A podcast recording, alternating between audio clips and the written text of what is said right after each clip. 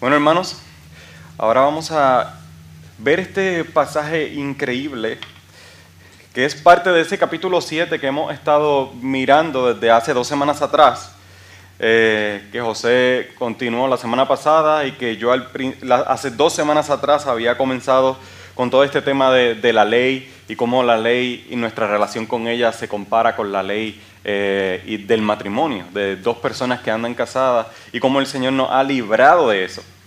Pero aunque eso ha sido una realidad, nosotros, tanto por experiencia o como por lo que vemos en las Escrituras, podemos entender y debemos llegar a una conclusión y es que nosotros no hemos sido totalmente librados. Nosotros no hemos sido totalmente santificados, nosotros no hemos sido totalmente purificados. Y básicamente de eso se trata el pasaje en el día de hoy. Así que el título de este sermón es Miserable de mí. Miserable de mí, citando las mismas palabras que el apóstol Pablo dice. Y que nosotros somos llamados a vernos de la misma manera. Porque en muchas ocasiones no nos vemos así. Y nos da cosita, nos da como que incomodidad el, decir unas palabras de esa manera de nosotros mismos. Y más en la cultura en donde nosotros estamos, en el cual en cada momento las personas tienen baja autoestima. No, yo tengo una autoestima muy baja. Y si un psicólogo leyera las palabras de Pablo en el capítulo 7 del verso 13 hasta el final, diría, bendito Pablo tiene un problema de autoestima baja muy, muy fuerte. Pero la realidad no es esa. Pablo estaba viendo claramente su propia vida, lo que lo lleva entonces a buscar aquel que necesita. Aquel que necesita. Y en el día de hoy yo comenzaré con una historia que me he inventado. Así que no es una historia real, valga la redundancia, dicho que, que, que me la he inventado. Y puede ser que aunque no es una historia real, alguno de ustedes pueda sentirse identificado con esta historia. Puede ser que se vea reflejado, pero créeme, nadie me dijo que usted hizo esto en su pasado. O nadie, realmente nadie me ha dicho, ni su esposa se reunió conmigo a decirme que usted llegó a hacer algo como esto. Pero la realidad es que en muchas ocasiones nosotros hacemos tales cosas. Es simplemente un reflejo y, que nos puede ayudar a ilustrar y prepararnos para lo que vamos a ver en el día de hoy en el sermón. Y este era un hombre, y lo voy a hacer un poquito al estilo de, John Bunyan. Si han leído el libro de John Bunyan, el, eh, ¿verdad? En el cual habla acerca de, cristiano, ¿verdad? Esta historia del progreso del peregrino, en el cual todas las personas tienen nombre de las cosas que hacen, o de su carácter, eh, no de las cosas que hacen. Cada persona tiene nombre de su carácter. John Bunyan hace un, y si no ha leído el libro El progreso del peregrino, le, insto a que pueda leer el libro porque hay mucho que nosotros podemos aprender de ese libro. Y este era un hombre que se llamaba Comfort, se llamaba. Cómodo o Comfort. Él vivía en una urbanización nueva y lujosa con su esposa que se llamaba Carisma. Y sus dos hijos que se llamaban Travieso e Irrespetuoso. Era una familia de esas modernas que desde afuera lucen como una familia ejemplar. Un día Confort entra a la casa muy molesto. Eran como las seis de la tarde y su esposa Carisma le pregunta, ¿qué sucede amor? ¿Por qué estás tan molesto? Él le responde, estaba jugando con los niños en el parque, decidimos jugar escondidas y nos estábamos divirtiendo hasta que salió uno de los vecinos a quejarse porque uno de nuestros hijos estaba disque en su patio. Estaba en el jardín simplemente. No sé por qué hace un escenario tan exagerado como si estuviese pisándole las plantas o dañándole el jardín. Realmente es ridículo, él dice. La esposa lo interrumpe apoyando su decisión, lo que le está diciendo. Qué ridiculez, ella dice. En el día de hoy las personas se quejan por cosas tan innecesarias Luego ven a los niños cuando son grandes usando drogas y se están quejando. Debería de estar alegre de no ver a los niños de ver a los niños jugando felices y no esclavos de esas tabletas, de esas tabletas como las vemos en el día de hoy. La gente no sabe de qué quejarse, dice ella. A esto Confort le contesta, es totalmente cierto. Esto es totalmente ridículo. Debería estar agradecido de no ver a los niños robando en drogas o en las estúpidas tabletas que siempre andan como zombies por ahí caminando. Las personas con sus reglas tontas dañan la diversión, dice él.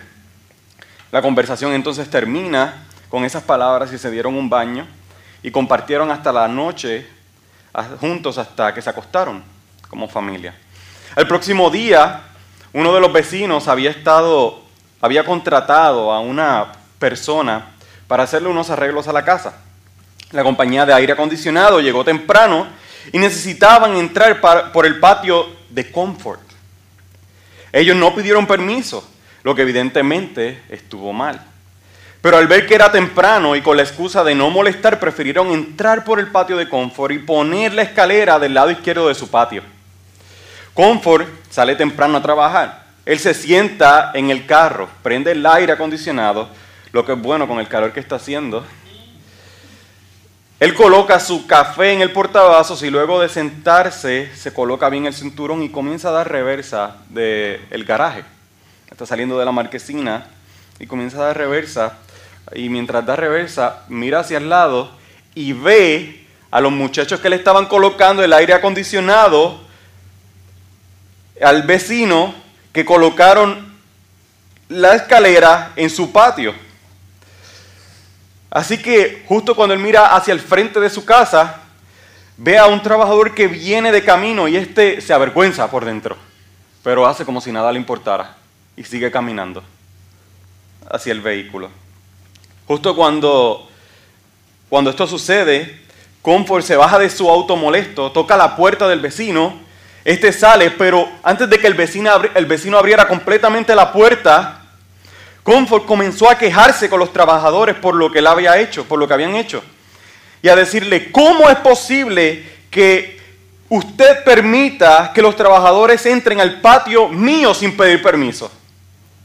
A esto el vecino le dice que él no tenía ni siquiera idea, que él estaba dentro de la casa y que nunca le preguntaron.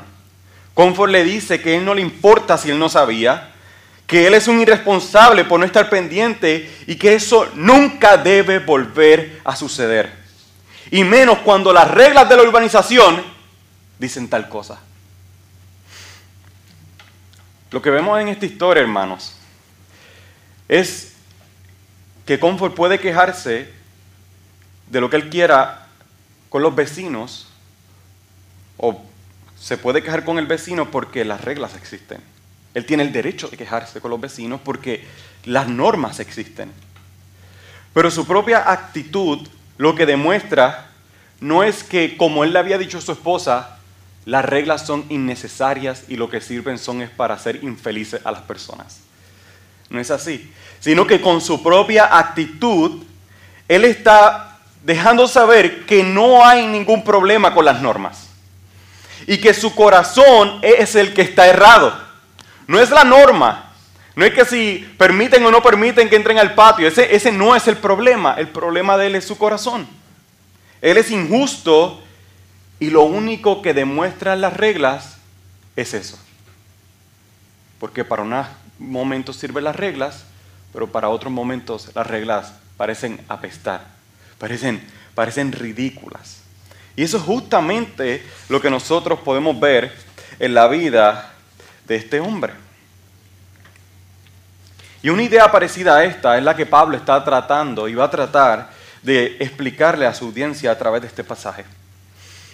Y yo oro para que cada uno de nosotros que escuchemos en esta mañana puedan ver realmente que la ley no es mala que no hay ningún problema con la ley. Nosotros somos los que tenemos problemas con la ley. y que podamos entender eso realmente, que nosotros somos los malos. Nosotros somos los inconsistentes. En nosotros es que se encuentra el pecado.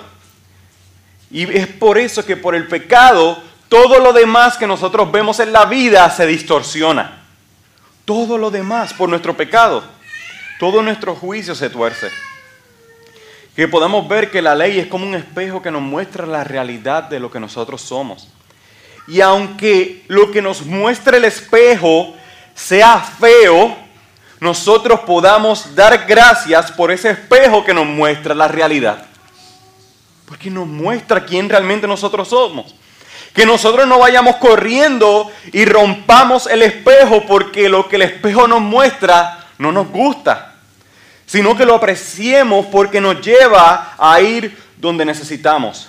Puede ser que sea un buen dentista, puede ser que te lleve a ir al barbero, puede ser que te lleve a pasarte un buen cepillo por la cabeza, pero en el caso espiritual puede ser que nos lleve desesperadamente corriendo a decir, miserable de mí, ¿quién me librará de este cuerpo de pecado? Que nos lleve corriendo a hacer tal declaración y que en este momento corramos desesperadamente a Cristo, aquel que puede librarnos de la condenación del pecado.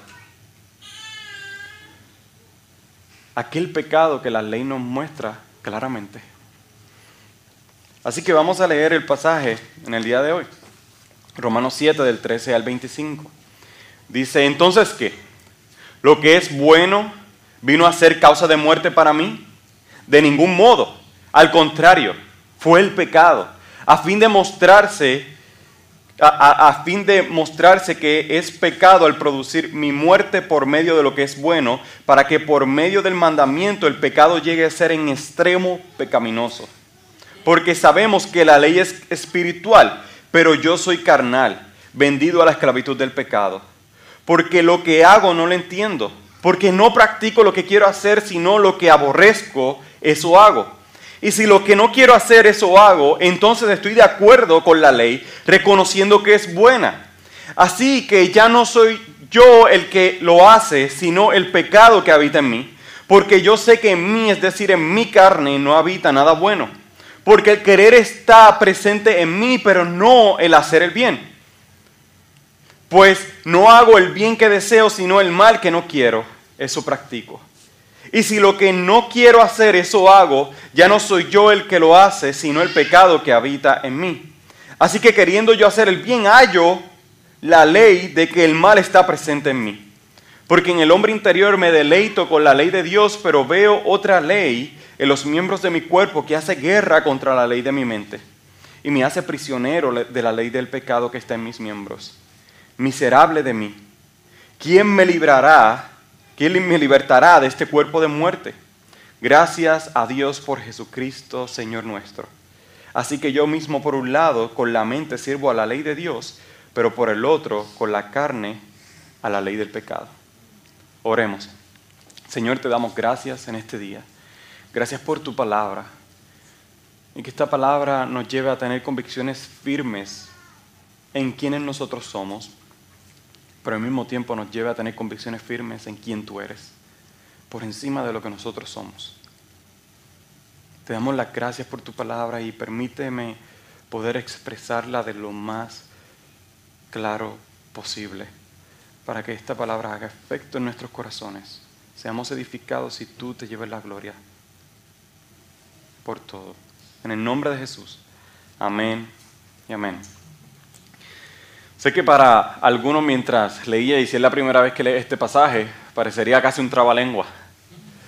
Porque Pablo está repitiendo y diciendo cosas que a veces nosotros no entendemos. E inclusive podemos llegar a, a, tomar conclusiones de la expresión que le está haciendo al ser tan fuerte, de decir, eh, al parecer está, Pablo está describiendo su vida antes de ser creyente por la manera tan clara y explícita en la cual él muestra su propia vida. Lo cual no sería un error del todo, porque hay personas que piensan honestamente que este pasaje Pablo está describiendo su vida antes de conocer al Señor. Pero por la manera, como estaremos viendo, por la manera en que se escribe, veremos algunos, algunos puntos que son algo diferente a eso. Nos muestra la realidad de la vida cristiana. Así que vamos al primer punto que se encuentra de los versos 13 al 14, en el cual nosotros podemos ver el pecado y la ley. Por lo que hemos visto en las últimas dos partes, Pablo comienza haciendo una pregunta retórica. En el primer verso del capítulo 7, él dice, ¿acaso ignoran hermanos, pues hablo de los que conocen la ley, que la ley tiene jurisdicción sobre una persona mientras vive? Él hace esa pregunta. Luego en el verso 7 dice, ¿qué pues diremos? ¿Es pecado la ley? él la contesta. Y ahora en el verso 3 él comienza haciendo una pregunta más. Y él dice, entonces lo que es bueno vino a ser causa de muerte para mí.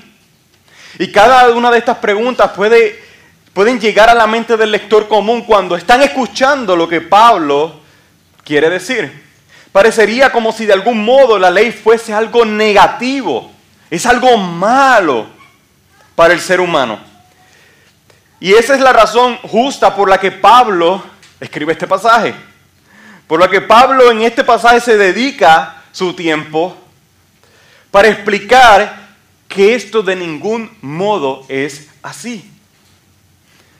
Hace unos años atrás, recuerdo que había comenzado el debate legal para permitir algún tipo de sustancia controlada.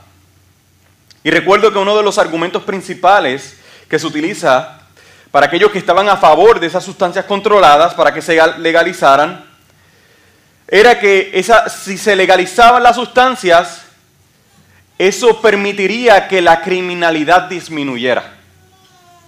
Si tú la apruebas, disminuye. Y eso es lo que queremos, que la criminalidad en Puerto Rico disminuya. Pero esto es una manera muy vaga de ver la justicia y lo que es moral. Es vago cuando simplemente se eliminan las, normas y las leyes para que el hombre se pueda ver más justo de lo que realmente es. Yo elimino las normas y si elimino las normas, elimino el juicio. Y si elimino el juicio, yo estoy bien. Yo no tengo nada malo, porque eso es legal, eso se permite. Yo no estoy haciendo nada malo. El problema no está en que si las sustancias controladas son un problema para la criminalidad o no. El problema está en las personas pecadoras que deciden utilizar esas sustancias a pesar del daño que esto puede causarle a ellos o a las personas que les rodean. Ahí está el problema. De manera que las personas que presentaban este tipo de defensa creen que el problema es la ley, no las personas. No son las personas, es, es, la ley, ese es el problema. De esta misma manera, habían personas que podían llegar a pensar que el problema por el cual el hombre era pecador no estaba basado en el pecado del hombre, no estaba basado en la naturaleza del hombre, no estaba basada en las decisiones del hombre, sino que estaba basada en las normas de Dios. Pero esto es totalmente equivocado. Y cuando nosotros tomamos una posición como esta, también debemos reconocer que estamos errados. Porque el problema no se elimina eliminando las normas. No, no, son las normas el problema. Son las cosas que las normas demuestran. El problema está en el ser humano. Y esto es justamente lo que Pablo quiere que los lectores entiendan acerca de sus corazones. Que la ley no sea eliminada al verse como negativa, sino que sea evaluada conforme a la verdad de las escrituras. De tal manera que nosotros culminemos expresando entonces. Si, nuestros corazones son evaluados y la ley de Dios es evaluada, evidentemente la ley es la palabra de Dios, pero si, si todo es evaluado conforme a la voluntad de Dios, conforme a su palabra, al final de todo, y el presentar cada uno de los puntos que Pablo ha estado presentando, es que él quiere que nosotros culminemos diciendo de la misma manera en que él se expresó, miserable de mí. Miserable de mí. La razón por la cual nosotros vemos la ley como algo negativo es por causa de nuestro propio pecado. Es mi pecado. Es tu pecado el que te hace ver la ley como una molestia, como algo que es innecesario. Porque cuando vemos las exigencias de Dios y su carácter santo, y esto lo vemos a través de las escrituras, nos rebelamos entonces contra Él.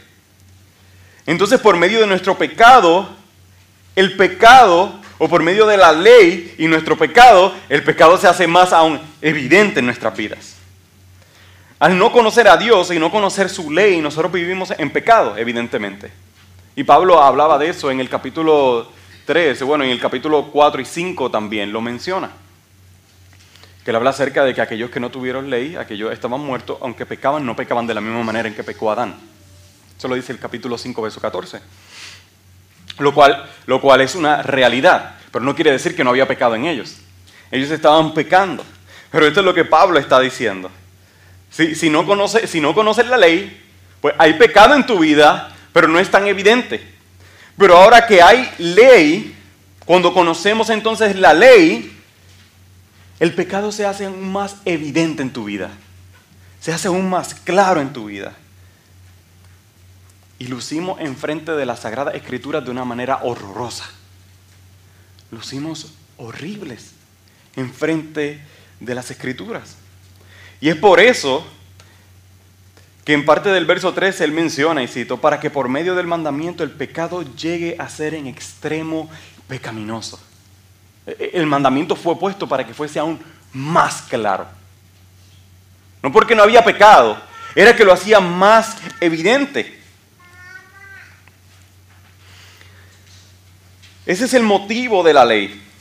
Y esa ley no fue escrita por un hombre en el cual se encontraba maldad. No fue, escrita por un hombre que era imperfecto, para encontrar imperfección en la ley, para decir, esta ley es como la constitución, la constitución de Puerto Rico hay que cambiarla, la constitución de Estados Unidos hay que cambiarla porque fue escrita por hombre, porque mira, tiene un error en tal punto y acá, y ahora con las leyes que estamos aprobando tenemos problemas con esta constitución y vamos a quitar ese punto porque estaba mal. La ley de Dios fue escrita por Dios, no fue escrita por un hombre. La ley de Dios es perfecta, no necesita cambio no necesita alteración. Fue escrita por Dios y es la maldad en nosotros, por nuestros desviados corazones, que vemos entonces lo que estaba bien como algo que estaba mal. Cuando somos acusados, nos levantamos, nos defendemos y decimos, debe haber algún problema con la ley. O por lo menos vamos a eliminar la ley entonces. Para que entonces no haya tanto pecado. Entonces Pablo hace una de las declaraciones más complicadas de entender que se encuentra en este pasaje.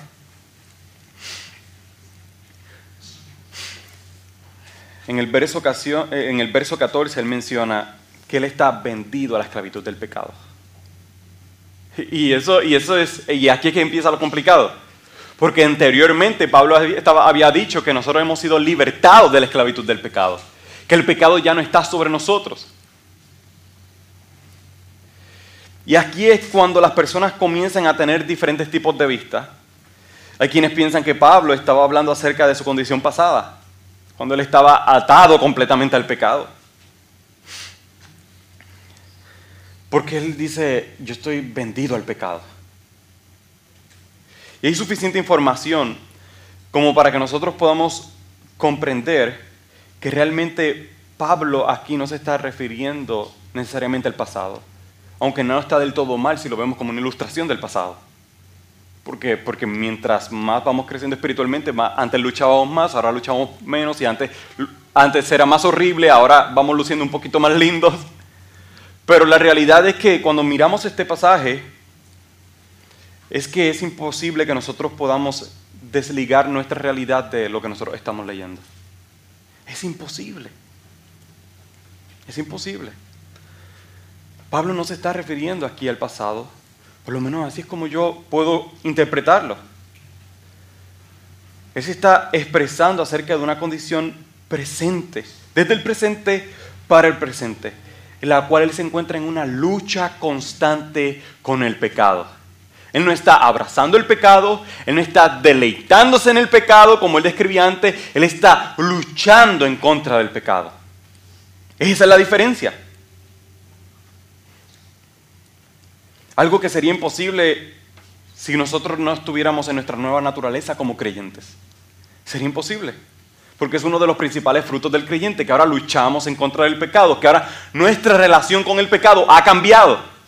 Tanto nuestra relación con Dios como la, nuestra relación con el pecado ha cambiado totalmente. Y eso es un fruto del Espíritu. De manera que Pablo lo más probable estaba hablando de su situación presente como creyente. Momento en el cual él ha sido libertado del pecado, pero sigue existiendo estragos en su vida, en la cual se muestra que su pecado no ha sido totalmente erradicado sino que continúa en una lucha constante en contra del pecado. Y eso, es un punto que también estaremos viendo en las siguientes partes. Pero la idea central de esta parte es comprender que la ley es algo bueno. Y que eso que es bueno es la, ley de Dios, es su palabra. Y que eso que es bueno se convirtió en algo que es malo en nuestras vidas por medio de nuestro pecado. Por medio de tu pecado, aquello que es bueno se convierte como una carga. Se convierte como algo malo. Se convierte como algo doloroso. Porque me está señalando, porque me está apuntando. Porque es un reflejo de mí. Pues, pues esto es lo impresionante. Tú estás criticando la ley porque es un reflejo de ti. Es como si estuvieras frente al espejo criticándote. Diciendo, pero ¿por qué este espejo muestra algo tan feo? Y te está, te está mostrando a ti. Este, ese es tu reflejo. Es tu reflejo. Así que esa es la idea de este primer punto. Debemos recordar que es el pecado que habita en nosotros que nos hace ver la ley de Dios como algo que es malo, algo que nos hace infelices, cuando realmente no es así. Es nuestro pecado que nos hace distorsionar la bondad de Dios. La bondad de Dios al mostrar su carácter, al mostrar su santidad, al mostrar lo que es bueno, al mostrar lo que es perfecto. Nosotros lo vemos como algo desagradable, incómodo. Y eso es lo que Pablo está presentando en esta sección. La razón por la cual tú ves la ley como algo malo es culpa tuya. La razón por la cual tú ves la ley como algo desagradable es falta tuya. No, no está en la perfección de Dios. Es por nuestra imperfección. Es por nuestra imperfección. Lo que nos lleva entonces a la segunda parte en donde Pablo declara que él no hace el bien que quiero. Del verso 15 al 20. Pablo comienza esta sección mencionando, porque lo que hago no lo entiendo porque no practico lo que quiero hacer, sino lo que aborrezco, eso hago. Y si lo que no quiero hacer, eso hago, entonces estoy de acuerdo reconociendo que la ley es buena. Y aquí la evidencia. Eso es lo que Pablo está diciendo. He aquí la evidencia que la ley es buena. El hecho de que deseo hacer el bien es evidencia de que la ley en sí misma es buena y que el malvado y rebelde soy yo. Porque el deseo está en mí. Y eso es un punto importante para lo que hemos visto hasta ahora. El hecho de que la ley representa la santidad de Dios. Así que la ley es buena y no puede ser mala, porque refleja aquel ser superior que es bondadoso en gran manera.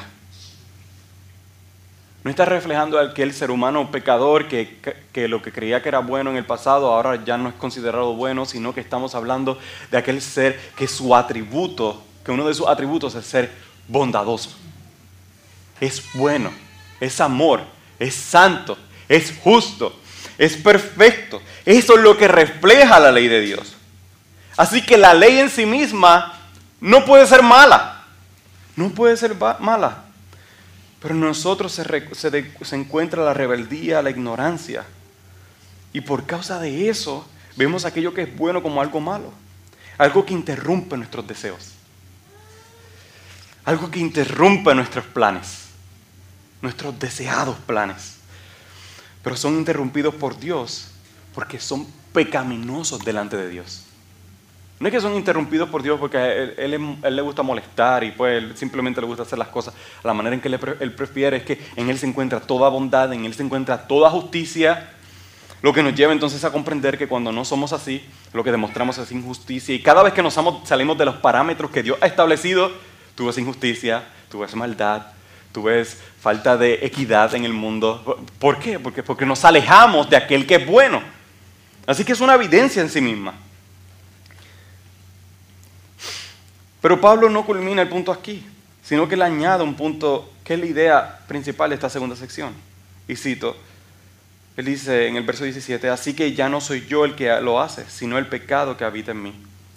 Y parecería que cuando Pablo dice eso, él está echándole la culpa al pecado. Él está diciendo, el problema está en mi pecado. No soy yo, es el pecado que yo no puedo controlar. Parecería como que él simplemente se la está echando el pecado, diciendo, yo, soy, yo no soy culpable de nada de esto. Como si él estuviera diciendo que es la carne física la cual es mala. Y, y de ahí salen personas diciendo doctrinas que son erradas. diciendo, ves, es la carne, la carne es mala, así que nosotros debemos detestar lo más posible la carne para alejarnos de la carne y estar en este, en este limbo espiritual, alejados de la carne para no llevar a cabo pecado. Pero, pero no es la carne en sí. Él no está diciendo que la carne física es mala. Él no está hablando de eso. Él está hablando acerca de la condición en la cual él se encuentra. Una condición en la cual él está luchando de manera constante en contra del pecado. Pero que a pesar de que él está llevando una lucha, hay momentos en los cuales en medio de esa lucha él cae en pecado. Él está luchando fervientemente, él está yéndose en contra de sus propios deseos, pero hay momentos en los cuales por su debilidad no puede, o por su debilidad ha caído. Por su debilidad no logra hacer lo que él desea hacer. Así que él no está hablando aquí tampoco como si fuese algo normal el pecado. Él no está diciendo, bueno, pues ya acéptalo, tú pecas, bueno, es parte de la vida. Él no está diciendo eso, él está diciendo, yo no deseo hacer el mal que hago. Él está, él está presentando una lucha interna dentro de su propia vida. Él no está diciendo, bueno, pues tú sabes, va a, va a fallar y pues eso es normal. Él está diciendo, en mí se encuentra una lucha intensa. Porque hay un bien que yo deseo hacer que no lo puedo hacer. Es, eso es doloroso. Es frustrante inclusive. En muchas ocasiones. Él no lo dice como si él estuviese pasando la mano a su pecado. Sino que él está presentando como algo que en sí mismo le está experimentando, una lucha. Y aunque podría ser un error, hermanos, que nosotros miremos la escritura y nosotros no debemos hacerlo de esa manera. Nosotros no podemos ir a la escritura pensando en nuestra experiencia. Yo he experimentado esto, esto y esto, así que en base a eso es que yo voy a mirar la escritura. Y cuando la palabra dice que no, y yo he experimentado eso, la palabra es la que está equivocada.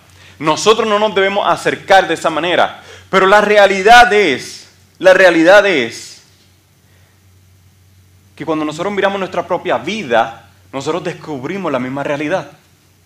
Y que ninguno de nosotros no podría decir lo mismo que Pablo está diciendo. Y que nosotros mismos en nuestra propia vida no hemos experimentado las mismas palabras que Pablo está diciendo.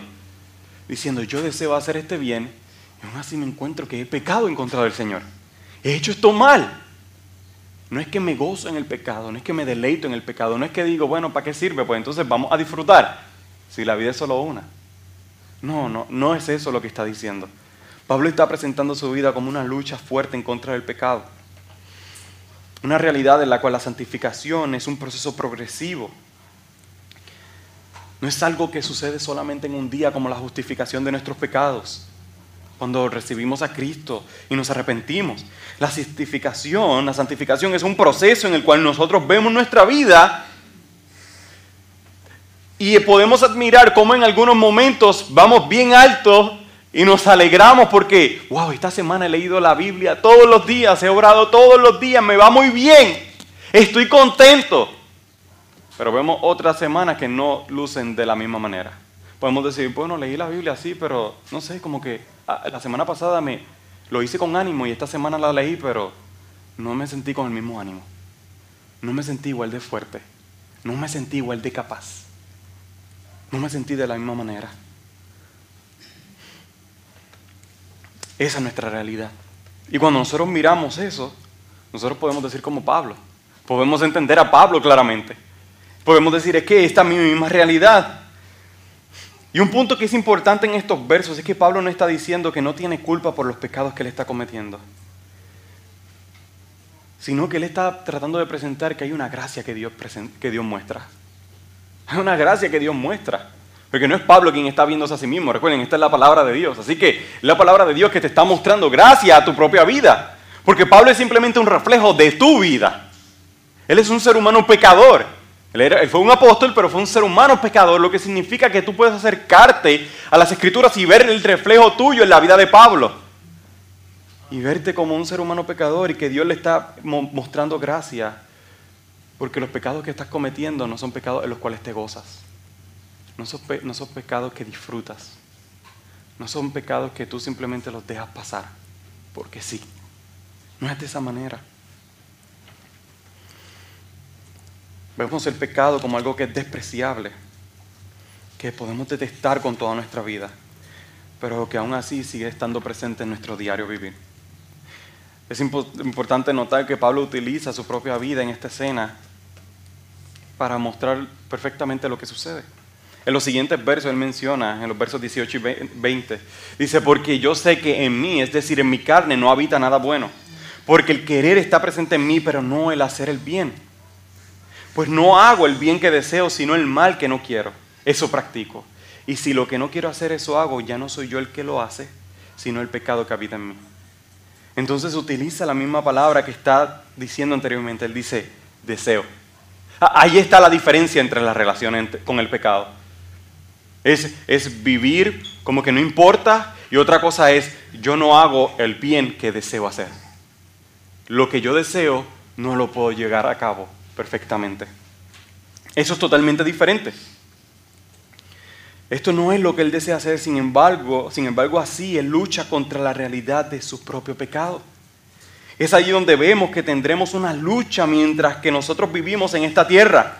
Una lucha en la cual desearemos con toda nuestra vida el vivir para la gloria y honra del Señor con cada una de nuestras acciones, pero al mismo tiempo se nos presenta la realidad de nuestro propio pecado. Y eso es una realidad que vemos en nuestros cuerpos de manera diaria.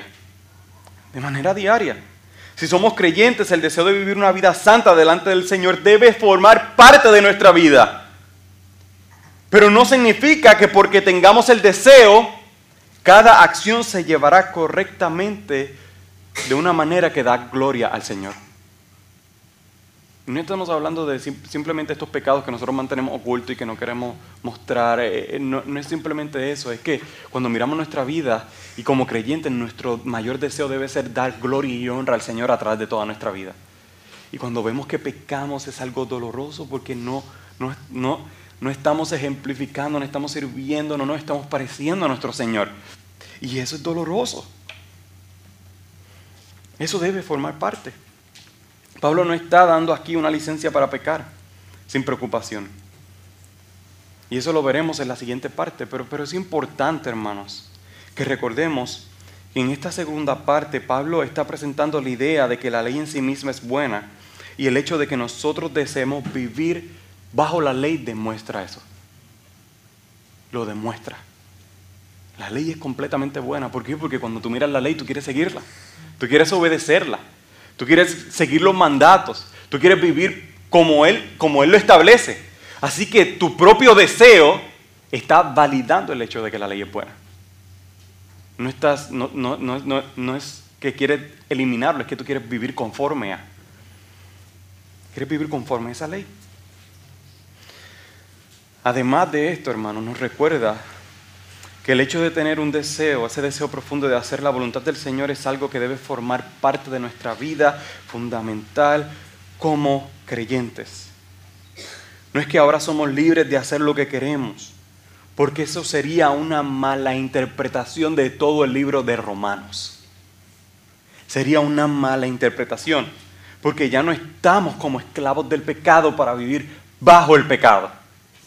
No estamos allí. Pero la realidad es que cierta parte de nosotros aún anda atada al pecado. No se enseñorea, no es nuestro dueño, no vivimos bajo él, no vivimos bajo nuestros propios deseos, pero de cierta manera estamos atados. Como dije anteriormente, y lo repetiré nuevamente, inclusive, lo repito aquí, lo repetiré en el tercer punto.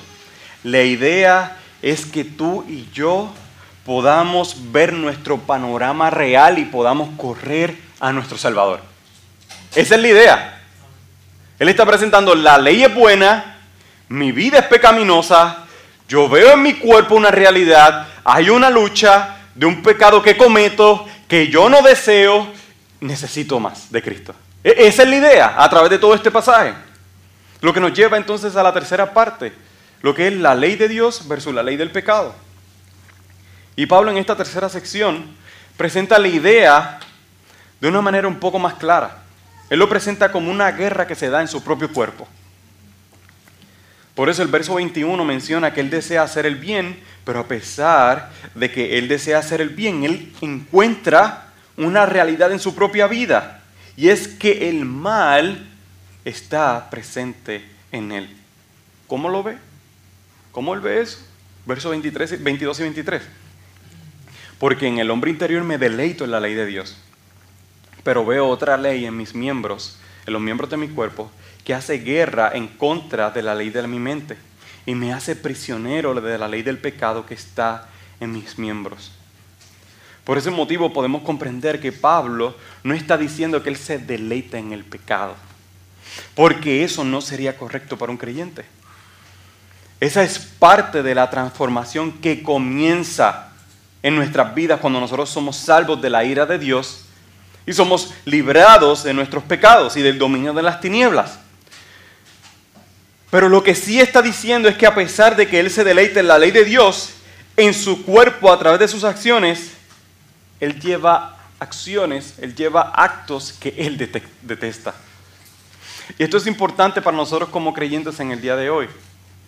Que nosotros no presentemos, no nos presentemos como personas que andan flotando por las nubes. Personas que no están luchando con ningún tipo de pecado. Eh, la Biblia nunca desea que tú te muestres de esa manera. Nunca, nunca lo desea y nunca te lo pide. Nunca te pide que seas un hipócrita. Nunca te lo pide. Y, tristemente, cuando tú evangelizas, te das cuenta de que muchas personas dicen eso de, la, de la, iglesia. No, es que allí vive un montón de hipócritas. Bueno, bueno, eh, podemos rápidamente decir, bueno, es que todos somos pecadores, sí, cierto, pero, pero que la iglesia no vive un montón de hipócritas. Bueno, es cierto. Es cierto, porque pretendemos vivir por las nubes, pretendemos vivir como que somos perfectos, nuestros pecados no hay nadie que nos los señale, inclusive nos molesta, somos hipócritas o no, porque estamos diciendo, no, hay pecado en ti, todavía tú luchas con el pecado, no, yo no soy perfecto, pero cuando alguien se nos acerca es un poco incómodo, eh, ¿no, eso, no es eso hipócrita? Eso es hipócrita, porque si yo reconozco que yo hago el mal que yo no quiero hacer, yo necesito de los demás. Yo necesito de los demás. Y no, no, necesito presentarme como una persona que anda flotando por allí perfectamente, sino que necesito, demostrar mi realidad y al mostrar mi realidad necesito demostrar que necesito de los demás. Necesito de los demás. Así que no, no nos está llamando a vivir como si, como si estuviésemos caminando por las nubes. Porque esa no es la realidad, sino que nos presentamos como aquellas personas que están luchando de manera constante contra el pecado. Pecado que en muchas ocasiones nos vence. En muchas ocasiones. Esa es la diferencia de una persona que, de una persona que se arrepiente y una persona que no se arrepiente.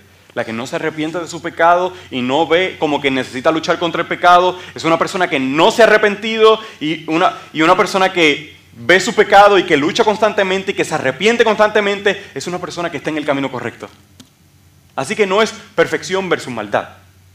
No estamos hablando de maldad versus un camino doloroso, versus un camino pedregoso, versus un camino de lucha. E, esa es la diferencia. No es una vida perfecta. Así que esa es la primera advertencia de ese punto. No debemos vivir como si estuviésemos caminando por las nubes, pero también debemos tener cuidado de ser demasiado liberales. Ser demasiado liberales. Y tomar el pecado como si fuese algo sencillo. Como si fuese algo que a Dios no, tiene ninguna gracia, no, tiene ninguna importancia. Cuando Cristo murió por el pecado. Cuando costó la vida del eterno Hijo de Dios. Eh, eh, no, no es tampoco para tomarlo livianamente. Así que no es para pretender ser algo que no somos, pero no es para que seamos, digamos que somos honestos, pero que somos demasiado liberales. son dos extremos. No, no debe ser así. No es algo sencillo. Debemos cuidarnos de, no de no tomar con liviandad la verdad de la palabra de Dios, pero tampoco de presentarnos delante de las personas como si nosotros no tuviésemos ningún tipo de lucha contra el pecado y con nuestro, en, nuestro, en nuestro propio cuerpo físico. Pablo menciona esto como una lucha fuerte que él lleva a cabo en su propio cuerpo. Mientras que él desea el bien, ese deseo en muchas veces no se traduce en acciones. Se ve en las palabras, se presenta en su deseo Internamente eso es lo que Él quiere, pero físicamente a veces no luce de la misma manera. A veces ni siquiera se ve en las acciones. Y esto es desesperante. Esto debe ser desesperante porque para nosotros que queremos agradar al Salvador, primeramente hemos visto que el problema está en nosotros, número uno. Esa es la, razón por la que nosotros mismos miramos la ley de una manera negativa, porque el problema está en nosotros. Es nuestro problema por causa de nuestro pecado. Y eso fue lo primero que vemos. Segundo, Pablo también nos dice, además de esto, en nuestras vidas deseamos hacer un bien que en muchas ocasiones no llevamos a la práctica. Así que veo la ley como mala por mi pecado. Luego, como deseo llevar a cabo esa ley, muestra que la ley está bien, así que muestra que el que está mal soy yo, para colmo. Después, después que él dice eso, dice, y hay veces que ni siquiera puedo vencerlo, ¿verdad? Porque él, menciona que en, ocasiones él lleva a cabo en práctica las cosas que él no desea hacer. El pecado lo vence. Y ahora en el tercer punto, vemos cómo se presenta esta lucha entre la ley de Dios y nosotros. Entre la ley que amamos y la ley que detestamos. Entre la ley buena y la maldad. Todas estas cosas caídas en nosotros llevan, se llevan a cabo a través de la lucha, o se, o se muestran a través de la lucha contra el pecado. Y todo esto que Pablo ha estado presentando para que al final de todo nosotros podamos decir entonces, como he dicho desde el primero y el segundo punto, miserable de mí, ¿quién me librará de este cuerpo de muerte? Ese es el deseo que después de todo esto, después de ver el problema está en mí, yo no soy capaz de hacer la ley que yo quiero hacer, que yo al final de todo termine diciendo, miserable de mí. Soy una persona miserable, porque no puedo hacer lo que deseo hacer. ¿Quién puede librarnos de este cuerpo de pecado? Si el problema es evidente en nuestras vidas, ¿qué otro medio queda? Soy un miserable. Si obedecer la buena y santa ley de Dios no es medio de salvación tampoco, porque, y tampoco puedo hacerlo, ¿qué camino entonces tomamos? ¿Hacia dónde vamos? Si el desear el bien no es suficiente para salvarme, ¿qué más podemos hacer? Porque por mis deseos no me puedo salvar, porque mis deseos no se llevan a cabo en acciones. Así que, ¿qué, otra opción queda? Pablo nos presenta la solución. Pablo nos recuerda a Cristo. Pablo nos recuerda la salvación.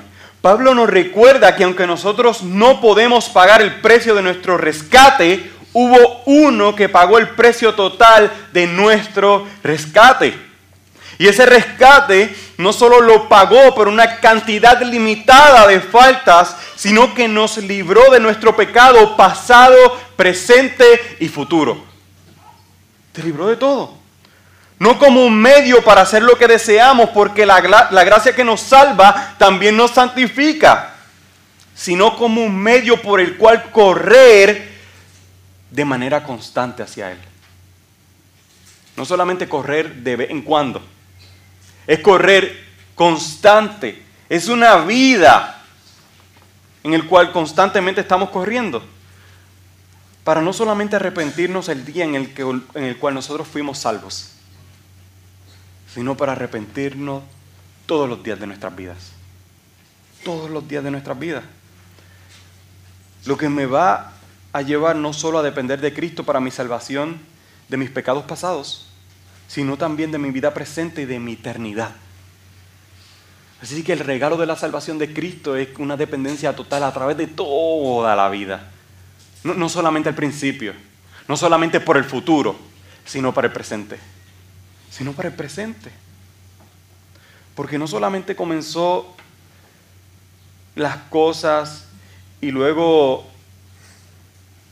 no nos dio la manera en la cual nosotros pudiésemos llevarla a cabo, sino que lo que Él prometió, que era estar con nosotros en medio de nuestras vidas en esta tierra, Él lo lleva a cabo. Él está con nosotros, Él nos cuida mientras luchamos y nos enfrentamos diariamente a nuestro pecado. Sí que es una lucha constante. No es algo de un solo día. De manera que para concluir, hermanos, hay un llamado claro a vivir en arrepentimiento aquí. Es un llamado sumamente claro a vivir en arrepentimiento. Es una demostración de que usted necesita vivir en arrepentimiento. Necesita vivir en arrepentimiento de tus pecados desde el día de hoy hasta el futuro. Porque no va a haber un día perfecto. No va a haber un día en el cual pueda hacer todas las cosas como debes hacerlas. Lo que nos lleva también a dar gloria al Señor por la, por la fidelidad suya al mostrarnos su amor a través de la iglesia. Eh, y, no, la iglesia universal, sino la iglesia local, en la cual, en la cual estamos llamados a, vivir vidas en las cuales nos conozcamos, crezcamos juntos, nos corrijamos, nos señalemos. E, eso es, parte de, lo que la, de las riquezas que Dios ha dado a través de su palabra. Porque es una lucha constante. Es una vida en arrepentimiento. Es una vida en la cual constantemente debemos reconocer que somos miserables necesitamos a Cristo. Que somos miserables porque no podemos hacer lo que nosotros deseamos, hacer. Y eliminar la ley no es la solución. No es la solución para sentirnos bien con nosotros mismos. Una vida en la cual encontramos descanso en Cristo y no en nosotros. Para nada en nosotros. Para nada en ti mismo. Y no solamente descanso en Cristo para nuestra vida futura, sino descanso desde el día de hoy para nuestra vida presente es en Cristo. Para que así como Pablo decía, tú también puedas, te puedas unir a decir. Y con todos los creyentes que nos encontramos en el día de hoy aquí podamos decir, gracias a Dios por Jesucristo nuestro Señor. Y, es mi invitación también para aquel que, que no se ha arrepentido de sus pecados. Como creyentes vamos a luchar todo el tiempo con el pecado y se nos va a hacer evidente totalmente el pecado. Pero gloria a Dios por Cristo. Pero en el día de hoy, si tú te arrepientes, tú puedes dar gloria a Dios por Cristo. Porque su ley no es el problema. Porque sus mandatos no son el problema. Solamente reflejan tu pecado. Así que arrepiéntate de tus pecados y ven a Cristo. Lo que hemos visto hasta ahora no es contrario a lo que nosotros hemos visto anteriormente. Solamente Pablo está resumiendo un montón de verdades. No es contrario a lo que, lo que hemos visto anteriormente, no es contrario a lo que seguiremos viendo en la, en la carta de los romanos y no es contrario a lo que las escrituras mencionan en general. No es para nada contrario. Nosotros en nuestras propias fuerzas no podemos hacer nada por nosotros mismos. Eso lo venimos viendo desde el capítulo 1. No hay nada bueno que puedas hacer. ¿Qué te hace pensar que ahora sí? Evidentemente los frutos que tú tienes han sido dados por Cristo. Han sido dados por Dios, son dones que Él ha regalado. Y ahora puedes vivir una vida que glorifica su nombre. En el capítulo 8, que comenzaremos la semana que viene, vamos a ver cómo Él nos llama a mortificar nuestros pecados, a morir el pecado constantemente. Es un llamado a vivir de esa manera. Pero que no se te olvide que en tus fuerzas no puedes. Que no se te olvide que la gloria jamás será para ti. Que no se te olvide que eres miserable, que no puedes hacer el bien que tú deseas hacer. Nosotros en nuestras propias fuerzas no podemos hacer nada por nosotros mismos. Es por esa razón que como la ley es buena y nuestras propias vidas dan testimonio de que la ley es buena, corre a Cristo. Corre a Cristo no solamente para tu salvación futura, sino para, en toda tu vida. Y como creyente en toda tu vida necesitarás todo el tiempo arrepentirte de tus pecados. Pero también nos da un alivio, no el saber que aunque nosotros estamos luchando con nuestro pecado, podemos descansar en el Señor aquel que nos salvó. Porque yo mismo no me puedo salvar por, de mi cuerpo miserable de pecado. Pero por su sacrificio nosotros hemos sido libertados. Amén. Amén. Oramos. Señor, te damos gracias por tu palabra. Y gracias, Señor, por pasajes como este, en el cual nosotros podemos encontrar un refrigerio. Porque cada cierto tiempo, mientras estamos en las escrituras, inclusive por nuestra necedad y nuestra ceguera, podemos ver aquellas cosas que tú has dicho de nosotros y cómo nosotros hemos recibido la salvación por gracia y cómo ha sido toda una obra salvífica tuya en tu soberana voluntad y podemos llegar, podemos llegar a olvidarnos, podemos llegar a pasar por alto eso y comenzamos a luchar nuevamente en nuestras propias fuerzas y a mirar la salvación como algo que depende solamente y absolutamente de nosotros. Pero no es así, Señor. Y aunque eso nosotros lo podamos ver como un indicio de, de simplemente un mal entendimiento, eso es un indicio de orgullo. Es un indicio de orgullo. Porque somos como, somos como ese, esa persona que piensa que, que sola puede, que por sus propias capacidades puede hacerlo, que no necesita de nadie. Y de repente se da cuenta de que no puede solo. El final de todo fue, es simplemente orgullo, Señor. La razón por la cual caemos dependiendo de nosotros mismos. Pero Pablo evidencia y muestra que la gracia y la santificación y tu obra redentora y correr hacia ti, tu evangelio, no son necesarios solamente para el día en que nosotros somos salvos, sino que Él presenta que esa gracia es necesaria para nuestra vida presente. Ese evangelio es necesario. Recordarnos el sacrificio de Cristo. Recordarnos que cómo Él pagó por todo nuestro pecado. Es necesario. Porque nosotros no somos más que miserables. Miserables porque nosotros no podemos hacer lo que nosotros deseamos. Porque no podemos vivir la vida que nosotros deseamos vivir honrándote en cada momento. No nos gozamos del pecado, no nos deleitamos en el pecado, no debemos vivir en el pecado. Pero encontramos una realidad en nuestras vidas. Que aunque no queremos y no debemos, en muchas ocasiones caemos. Y es por eso que te damos las gracias por tu evangelio. Gracias, Señor. Gracias, Señor, por tu amor y tu gracia. En el nombre de Jesús. Amén y amén.